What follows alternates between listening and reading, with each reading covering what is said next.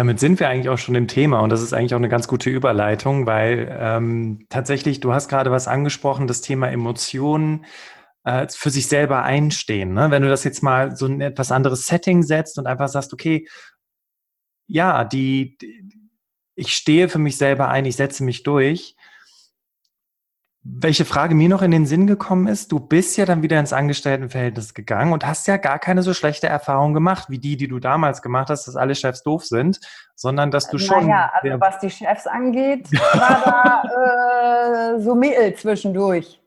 Okay. Ich wollte, nach, ich wollte nach drei Monaten wieder kündigen, weil das mit den Kollegen ähm, nicht schön war. Das war eine Situation, bin ich in den Raum reingekommen, alle haben aufgehört zu reden, weil ich war die Neue und das hatte aber nichts mit mir zu tun. Dann äh, gab es jemanden, der war sehr jung, ist einfach dahingesetzt worden, ist selber alleine gelassen worden und äh, der hat dann diktatorisch versucht zu führen. Also ja, und darunter habe ich da schon gelitten. Also ein Zuckerschlecken war es nicht. Aber ich habe halt geguckt, was kann ich trotzdem tun in meinem Bereich. Und das ist der springende Punkt, weißt du? Weil du heißt, du hättest auch nach drei Monaten sagen können, tschüss, Dankeschön, das war's, Team ist doof. Viele Menschen gehen ja diesen Weg, diesen vermeintlich einfacheren Weg. Sie kündigen einfach und suchen sich was Neues. Und dann gibt es halt die Menschen, die ziehen das durch. Und dieser Moment, als du gemerkt hast, als du ähm, im Trainingsbereich tätig warst, die dein Budget kürzen wollten und du, das hört sich für mich jetzt so an, das erste Mal für dich selber in diesem Kontext eingestanden bist, ist ja was passiert, richtig? Mhm. Head of mhm. Training. Genau. Wenn wir jetzt über das Thema Emotionen sprechen, und ich glaube, äh, auch die Männer, die uns zuhören, die werden wahrscheinlich sagen, ja, Emotionen. Hören wir auf mit dieser Gefühls Gefühlsduselei. Das, worüber wir auch am Anfang gesprochen haben. Mhm. Vielleicht sollten wir erstmal darüber sprechen, was, was sind denn, ja, Moment, ich muss mal gerade nach der Frage nachdenken tatsächlich, weil ich habe so viele Fragen und ich würde die gerne mal kurz ein bisschen ordnen. Starten wir mit der, ja, wir haben ja Zeit. Und die Podcast-Hörer kennen das ja von mir, dass manchmal so zehn Sekunden Pausen entstehen, wenn ich nachdenke. Und zwar das Thema Emotionen. Menschen halten Emotionen zurück. Yvonne, ist es eine Angst? Hat man Angst davor, seine Emotionen zu teilen? Ich meine, wir haben doch alle keine Angst, wir sind doch alle angstfrei. Was soll denn passieren in dieser Welt? Da können wir doch auch unsere Emotionen mitteilen. Ja, genau. Also wir sind ja, du weißt es ja selber, wir sind ja menschliche Wesen und Emotionen gehören zu uns. Und der Punkt ist, wir haben halt was funktioniert. Zum Beispiel, wenn du dir die größten Anführer der Weltgeschichte anschaust, die Dinge verändert haben, haben sie das aus einer starken Emotion heraus auch gemacht. Aus Wut. Gandhi, Martin Luther King, nur mal so zwei zu nennen, Mutter Teresa. Die waren halt nicht traurig, sondern die waren wütend. Und wir lernen aber, ne, wir lernen ja oft, also wir haben Angst, Emotionen auszudrücken, weil das wird mit Verletzlichkeit verbunden. Von wegen, äh, gerade Frauen haben sich ja nicht im Griff. Den kriegen die dann so Sprüche zu na, hast du deine Tage. Und das, der Punkt ist ja, es geht ja nicht um hysterisch, blind, jetzt alle Emotionen immer rauszulassen, wie auf so einem, keine Ahnung, Seminar, sondern erstmal wahrzunehmen, hey, da ist was und das will mir was sagen. Da steckt ein Bedürfnis dahinter, da steckt eine Funktion dahinter. Und ganz ehrlich, die Leute, die Angst haben, ähm, was mit ihren, mit ihren Jobs passiert in der Zukunft, die sollten definitiv gucken, was Empathie und Emotional Leadership macht. Weil was unterscheidet dich denn von deinen Kollegen? Warum soll, ähm, sollst du denn weitergenommen werden und nicht der Kollege? Wenn du nur professionell bist und nur die Arbeit machst, dann bist du ja im Prinzip nur eine Maschine. Den Unterschied macht doch der Mensch da drin.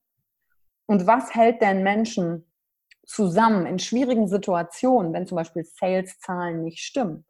Dann sind es die Menschen. Was aber passiert ist, wenn alle unterdrücken, wie oft saß ich in Meetings, dicke Luft, weil Sales-Zahlen nicht gestimmt haben, bedrückte Stimmung, ja, ist das jetzt förderlich für die kreative Lösungsfindung oder Nein. nicht? Nein, natürlich nicht. nicht. Natürlich nicht. Und was dann passiert ist, dann wird nicht umgegangen mit der Emotion, die sowieso im Raum ist, weil das ja nicht in den Arbeitsalltag gehört. Was aber dadurch passiert ist, dass jeder im Raum, egal ob Angestellter da oder die Führungskraft, verpasst, den Moment Stärke aufzubauen, indem ich nicht über die Emotion spreche, die gerade da ist, weil sie ist eh da, der Elefant im Raum. Ja, da im und erst, ja, im Hintergrund, ja, genau, wie bei mir. Im Hintergrund von Yvonne ist ein Elefant. genau, der ist nämlich eh da im Raum. Und wenn ich aber darüber spreche und sage, hey, das bringt uns hier gerade nicht weiter, ich fühle mich gerade unwohl, lass mal eine kurze Pause machen, damit die Gedanken wieder klarkommen, weil wenn die Emotion hoch ist, ist die Intelligenz unten. Dann kommt keiner im Team auf geile Lösung, sondern alle sind damit beschäftigt, möglichst unauffällig alles nach unten zu drücken. Und wie kriege ich dann Zugang zu meiner Kreativität und meinem Potenzial? Okay. Und darunter leidet ein Unternehmen. Und der Endeffekt ist ja, Menschen werden krank. Und wenn Unternehmen sich überlegen, wie halte ich denn meine Mitarbeiter? Ja, was ist denn der Klassiker? Die bezahlen äh, ein gewisses Gehalt, ist austauschbar, kriege ich überall anders. Die haben tolle Incentives, das kostet Geld. Okay, toll, eine Tankkarte, ein Firmenwagen, eine Reise, kann ich auch woanders kriegen. Wo findet denn die Identifikation statt?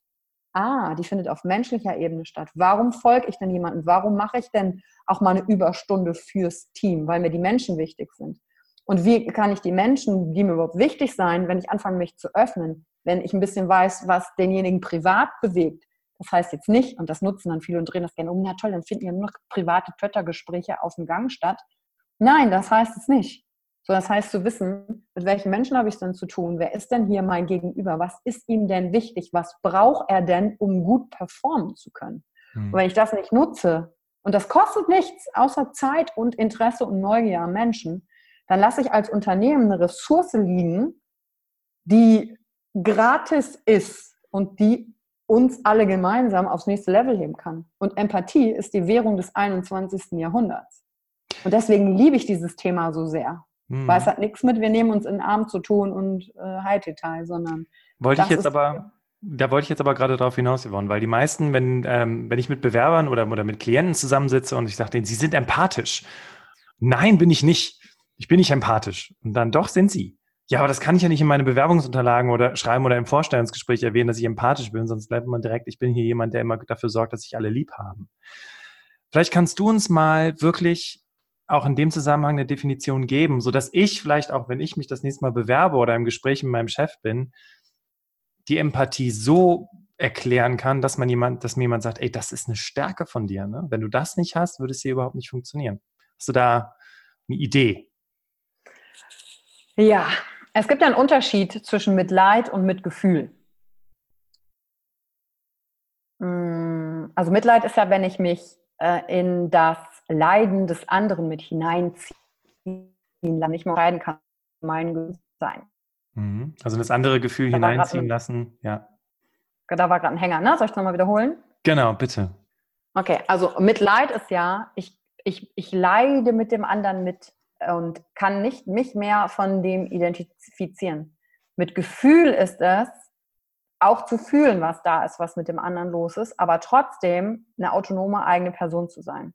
Der Vorteil von Empathie ist, ich werde zum Menschenkenner. Ich erkenne, was im Raum ist. Wenn ich Verkäufer bin, ist Empathie mega. Dann kann ich erkennen, hey, ist mein Kunde gerade, weil ich was gesagt habe, traurig? Kann ich Trauer erkennen? Wenn ich das erkenne als Verkäufer, wenn das beim zum Beispiel bei der Preisnennung am Ende stattfindet, kann ich das nur erkennen, wenn ich eine hohe Empathie habe. Was bedeutet Trauer? Trauer bedeutet, ah, Verlust. Das bedeutet, weil ich den Preis genannt habe, hatte der Kunde schon gekauft. Jetzt ist der Preis zu hoch, jetzt hat er es verloren und braucht es wieder. Das ist mega. Das habe ich aber nur, wenn ich Empathie sehe. Oder wenn ich etwas sage meinem Team als Führungskraft und ich sehe dann eine Form von Verachtung, Angst oder Ärger, dann kann ich darauf Einfluss nehmen. Und das sehe ich doch aber nur, wenn ich empathisch bin. Dadurch kann ich Gespräche steuern. Ich, und ich rede nicht von Manipulation. Ich rede davon, einander gegenseitig zu verstehen und dadurch eine Einheit zu bilden, die super stark ist. Das kann ich nicht mit jemandem, der unempathisch ist. Und das Krasse ist, Empathie kann ich trainieren. Und heutzutage wird jeder zweite Gesichtsausdruck fehlinterpretiert. Die mhm. wichtigsten Berufe, die kritisch sind, müssen empathisch sein. Geh doch mal zu einem Arzt, der dich als Patient XY nur betrachtet und nicht als Mensch. Wie wohl fühlst du dich da? Ja. Bei der Polizei, wenn die mit einem äh, Entführer verhandeln, die müssen erkennen können, um welche Emotionen handelt es hier sich und wie gehe ich damit um. Wenn die nicht empathisch sind, ja, ist schlecht für Geiseln, sage ich jetzt mal so, ne? so salopp. Ist aber doch verrückt, dass es in der Bürowelt irgendwie überhaupt nicht so gesehen wird.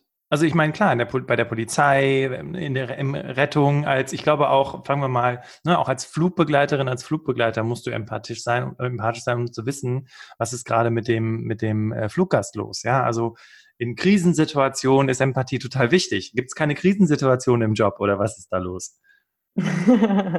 Ähm, ich denke mir mal auch, wenn ich mir so vorstelle, ich wäre so ein Controller, der sitzt nur vor so einer Excel-Tabelle und dann fragt mich, ja, was muss der denn empathisch sein? So. Ja. Ja, vielleicht gibt es auch ähm, teilweise einen Unterschied im Job. Die Frage ist, ähm, wird der Controller, ist das ein Job, der zukünftig noch gebraucht wird oder wird der irgendwann durch eine Maschine ersetzt? Und was ist dann mit dem Controller? Ja. Und wenn der und Controller, der Controller ist aber geht auch nach, Ja, genau. Und der Controller geht ja auch nach Hause ja. und hat eine Familie oder nicht. Also du, du bist ja nicht dein Job. Der Job ist das, was du machst. Und du nimmst dich ja als Mensch überall mit hin. Deswegen ist Empathie wichtig. Was okay. wolltest du sagen zum Controller?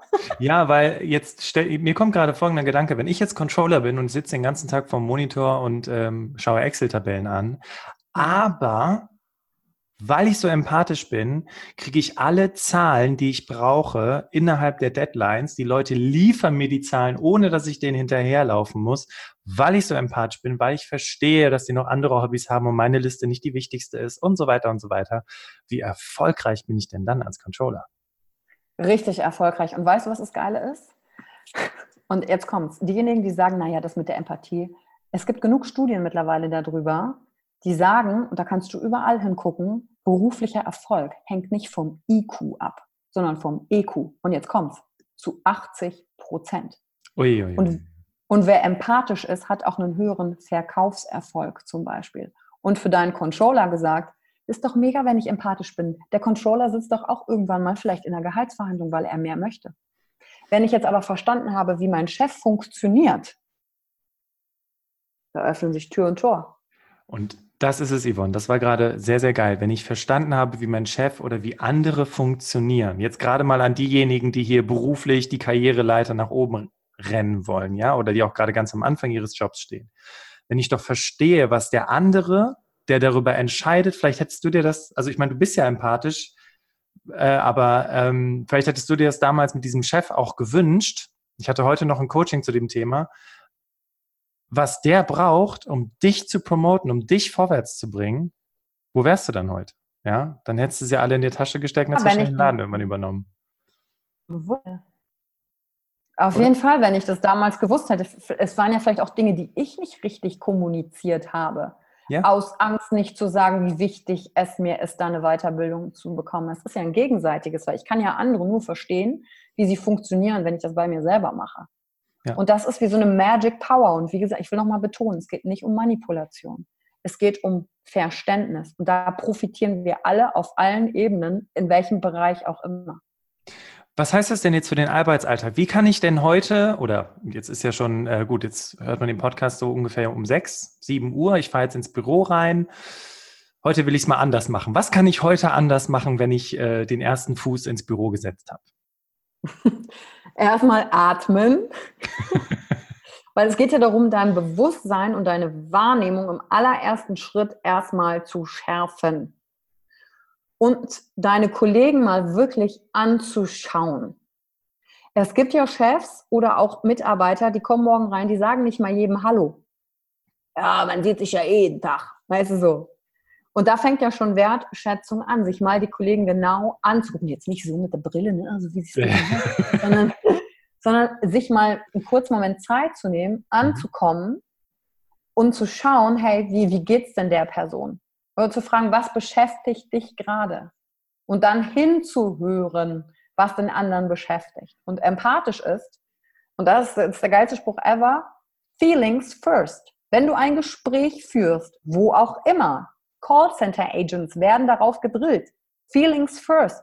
Wenn dir jemand etwas sagt, schwingt ja nicht nur die, das Wort mit. Worte sind sieben Prozent unserer Kommunikation, sondern wie du es sagst, äh, Körpersprache, all das schwingt ja mit dann geh auf das ein, was du wahrnimmst. Hey, ich fühle, das berührt dich oder du wirkst gestresst heute. Einfach mal an. Das muss man ja üben.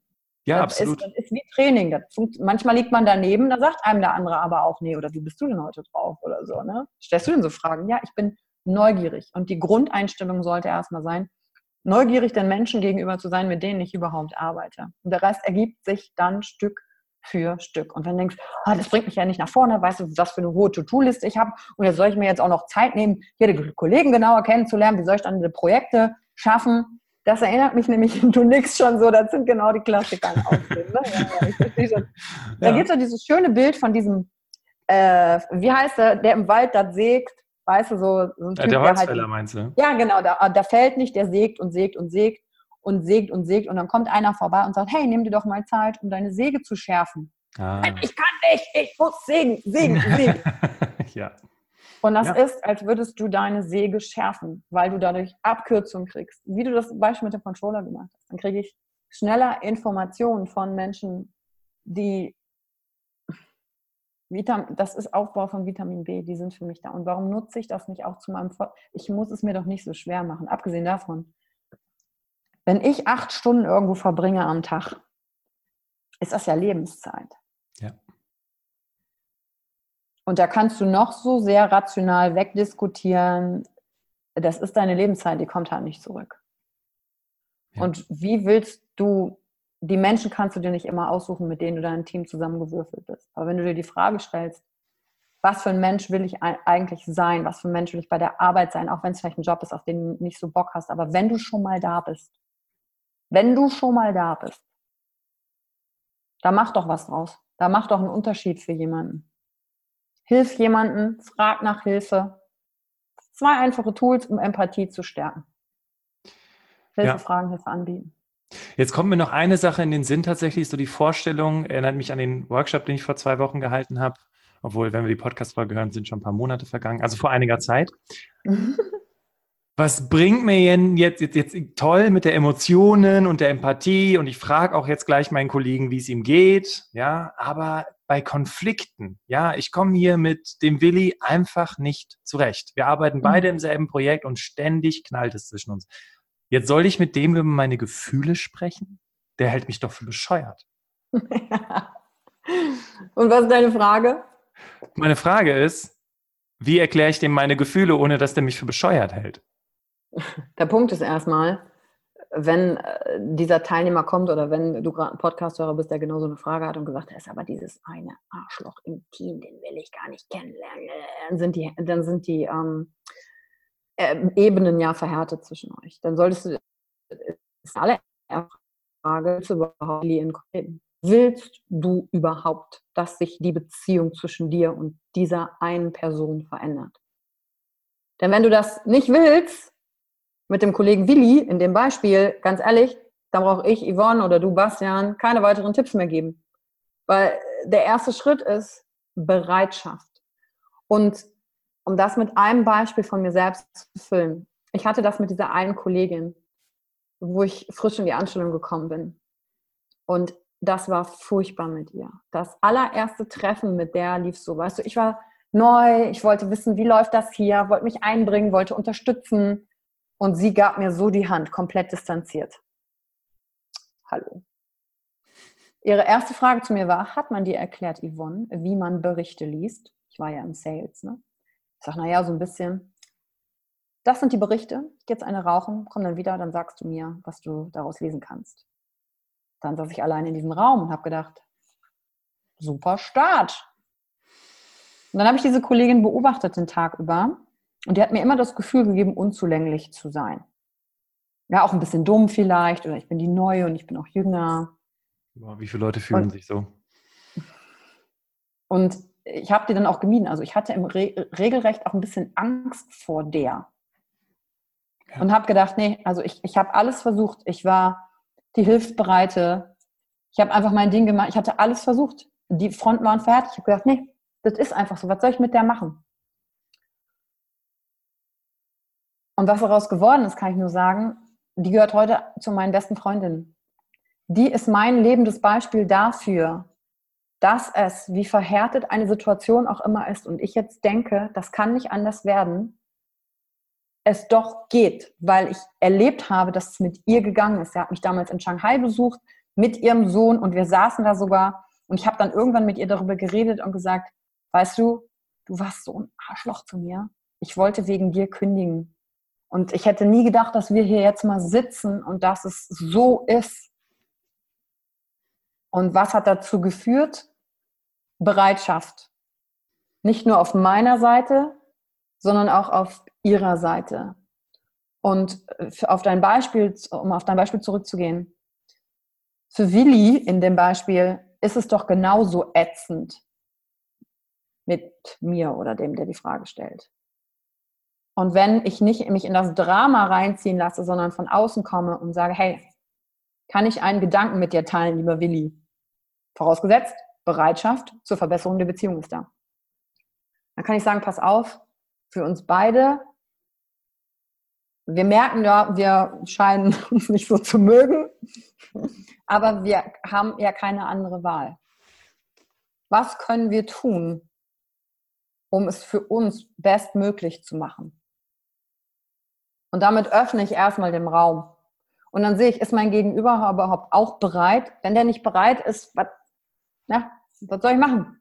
Ja. Dann konzentriere dich auf dich und reg dich auch nicht über den auf. Ich weiß genau, wie das in so Meetings ist. Dann, dann siehst du denjenigen und dann äh, geht das von dir ab. Und wo ist dann dein, dein Fokus? Dein Fokus ist dann immer bei diesem Willi.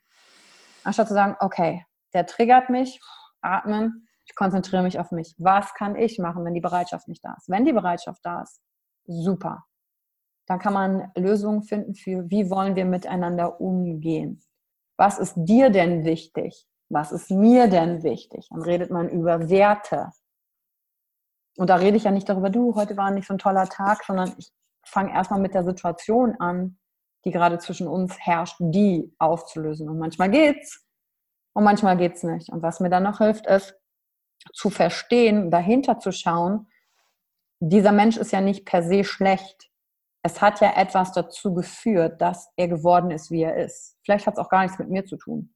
Vielleicht erinnere ich den an jemanden, mit dem der eine schlechte Erfahrung gemacht hat. Das können tausend Gründe sein. Und dann auch zu verstehen, welche Verhaltensschutzstrategien Menschen an den Tag legen, um sich selbst vor Emotionen auch zu schützen. Da habe ich ja das Kaktusmodell entworfen. Vielleicht ist er immer im Angriff mir gegenüber, weil er ähm, äh, im, im, Schmerz ist und sich ständig beweisen muss und ich den irgendwie trigger. Da schützt ja. er sich nur. Und das ist wieder, wenn ich verstehe, ah, okay, guck mal, der macht hier gerade einen auf Kaktus. Ach, oder Kollege XY spielt hier wieder die Mimose. Oder er bringt einen lustigen Witz, macht einen auf sehr Anemone. Dann verstehe ich mehr, warum. Und dann kann ich mich rauszoomen, eine Ebene darüber und mal, mal die Situation an. Ja, du hast jetzt. Weil das ist grade, ja, du hast jetzt gerade das Kaktusmodell angesprochen. Yvonne, vielleicht auch für diejenigen, die dann sagen, okay, ich möchte ein bisschen mehr über Yvonne erfahren und Kaktusmodell, what's that? Ich will da mehr darüber erfahren. Ähm, Schutzstrategien. Was kann ich mir beim Kaktusmodell vorstellen? Und kann ich das, kann ich irgendwo einen Test machen oder bringt mir das was? Habe ich was davon? Ja, sehr gute Frage, Bastian. Du wirst an den Show Notes einen Link zum Kaktusmodell reinstellen, dass man einfach draufklicken kann. Test kostet ja. nichts, kannst du machen. Und da geht es ähm, dabei um Verhaltensmuster. Welche Strategien haben wir entwickelt, die uns unbewusst sind, aus kindheitlich schmerzhaften Erfahrungen heraus und nicht unangenehme Emotionen spüren zu müssen? Und ähm, das sind Verhaltensweisen. Es ist nicht, wer du bist oder was deine Persönlichkeit ist. Es ist der Automatismus, der dich übernimmt. Weil du kennst das bestimmt, plötzlich bist du in einer Situation, du bist im Streit mit jemandem und denkst, wie bin ich denn hier gelandet? Hier wollte ich doch eigentlich gar nicht hin. Das ist, wenn der Automatismus ähm, dich überfällt. Und kurz zusammengefasst, und der Rest kommt ja dann auch in dem Test raus und wird genauer erklärt. Kaktus ist jemand, der sieht die Welt als Angriff. Dem ist als Kind gesagt worden, du kannst nichts, du bist nichts wert. Und der hat die Attitude, die Einstellung übernommen. Bring it on, dir zeige ich's jetzt. Die hat ihn auch dahin gebracht, wo er ist. Aber das ist genau das, der fühlt sich angegriffen. In ähm, beruflichen Kontext sind das die Menschen, die dann immer die Schuld bei den anderen suchen. Ja, aber du oder Kollege Y hat das gemacht und das bringt halt alle nicht weiter. Das Geile am Kaktus ist, er ist durchsetzungsstark. Zweiter Typ ist die Mimose. Also ich gehe jetzt wirklich im Schnelldurchgang durch. Zweiter Typ ist die Mimose. Mimose hat dasselbe gehört. Du kannst das nicht, du bist nicht gut genug. Und hat genau das Gegenteil gemacht. Wenn du die Mimose, die Pflanze siehst, die zieht sich zurück, Mimosen ziehen sich zurück. Suchen die Schuld bei sich, die reden auch langsam und leise, die sagen nie, wie es dir geht, die wollen dir nicht zur Last fallen. Und Mimosen im Team sind hoch empathisch, merken auch direkt, wenn äh, Teamstrukturen nicht gut funktionieren, trauen sich aber nicht, was zu sagen, weil sie Angst haben, dafür einen auf den Deckel zu kriegen. Und dann sagen sie lieber nichts. Und dann gibt es einen äh, Typ Birke. Birke sind Menschen, die ähm, gerade im beruflichen Kontext sehr gerne Emotionen überspringen, die das innere Chaos von Trauer und Schmerz überlebt haben, muss man sagen, was eine Schutzstrategie, indem sie alles im Griff haben, indem sie es kontrolliert haben, indem sie sich auf die Fakten äh, ähm, konzentriert haben, indem sie Strategien entwickelt haben. Und das sind Menschen, die heute oft hören, hey, du bist so allglatt. Das sind auch die, die sagen, naja, warum soll ich denn über Gefühle reden? Das bringt uns jetzt auch keine Lösung. Wenn eine Birke versteht, dass wenn die Emotion hoch ist, die Intelligenz unten ist und dass wir Menschen sind und dass ich die nicht überspringe, sondern erst Emotionen anspreche, dann ist Zeit für die Lösung der Birke. Und sehr Anemone sind die, kennst du Leute, die in einer, in einer Meetingrunde unangenehme Situation, unangenehme Stille und da müssen die so einen lustigen Witz machen, ja. um die Stimmung aufzuheitern. Ja.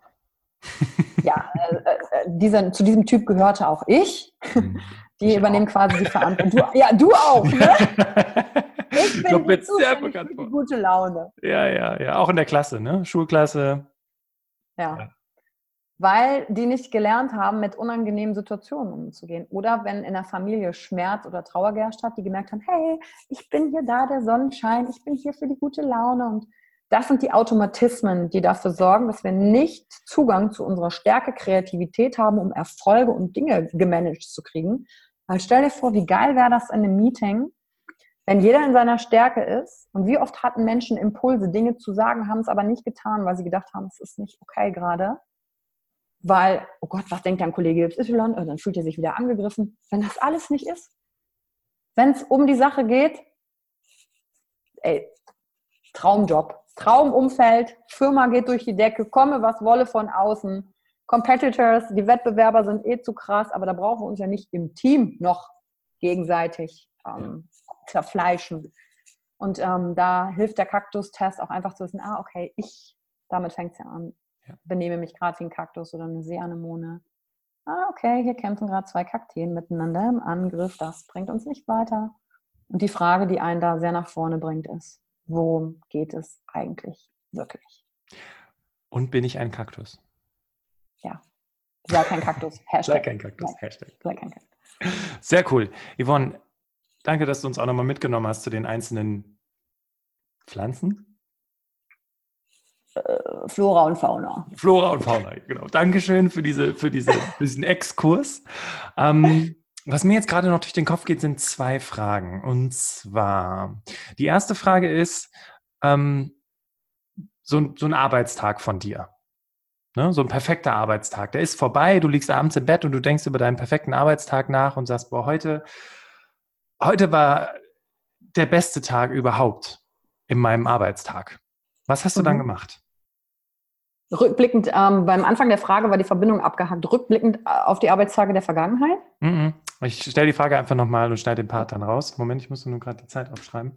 Ja, und ich äh, muss jetzt ins ja. nächste Meeting, also wir müssen jetzt zum Punkt kommen. Pass auf, dann machen wir es anders. Wir lassen das. Okay. Ähm, ja, also das war toll, nochmal so diesen, diesen Input zu bekommen und auch, okay, äh, Flora, Fauna, was bist du? Äh, mach den Test auf jeden Fall. Ich werde ihn auf jeden Fall auch machen und dann vielleicht irgendwann dir mal sagen, ob ich ein Kaktus bin oder was auch immer. Also Mischformen sind auch möglich, ne? Okay, ich bin okay. der Anemone Kaktus, das ist so das häufigste. Das ist gut, dass du das nochmal sagst. Und an dieser Stelle möchte ich das Interview mit Yvonne abschließen. Vielen, vielen Dank sagen und ähm, auch danke für Yvonne, dass sie sich die Zeit genommen hat und auch danke für dich, liebe Hörerinnen, liebe Hörer, dass du dabei gewesen bist. Und wie du weißt, lebt wie du weißt, lebt dieser Podcast von dir und deinem Feedback. Und wenn du der Meinung bist, dass dieser Podcast es verdient hat, auch von anderen gehört zu werden, dann freuen wir uns, freue ich mich über deine ehrliche Bewertung via iTunes oder einer Podcast-App deiner Wahl. An dieser Stelle verabschiede ich mich, wünsche dir einen großartigen Tag und ich übergebe das letzte Wort an Yvonne. Sehr gerne und danke, dass du dir die Zeit heute genommen hast und nicht weggeschaltet hast, obwohl Bastian das am Anfang gesagt hat, dass es beim Thema Emotionen vielleicht so ausgehen kann. Und ein Satz, der mir wirklich immer geholfen hat, im Team heute mit Menschen erfolgreich umzugehen und auch von, ich muss drei Jobs gleichzeitig machen, zu eigenen Seminarprogrammen, Head of Training Worldwide, ist der Satz oder die Frage, die ich immer, wenn ich mit Menschen in Kontakt gekommen bin, und die Frage will ich dir mitgeben, weil die dir hilft, nach vorne zu gehen. rauszukommen aus deiner Komfortzone, raus aus deinem Kopf, mit den Menschen in Verbindung zu gehen und erfolgreich zu sein. Und die Frage ist, worum geht es eigentlich gerade wirklich? Geht es darum, dass ich Recht behalte? Geht es darum, dass ich nichts sage? Oder worum geht es hier eigentlich wirklich? Und damit kann ich sehr viele Situationen entschärfen. Und ich freue mich, wenn du diese Frage einfach mitnimmst und sie dir hilft, in den Momenten für dich einzustehen und damit den wertvollsten Beitrag zu leisten, weil du bist ein geiler Typ. Ohne dich persönlich zu kennen, in dir steckt ganz viel Stärke und die bringst du mit, wann immer du einen Raum betrittst. Auch wenn du denkst, nein, hier kann ich eh keinen Unterschied machen. Doch kannst du. Und deswegen frag dich einfach, warum geht's wirklich? Dankeschön.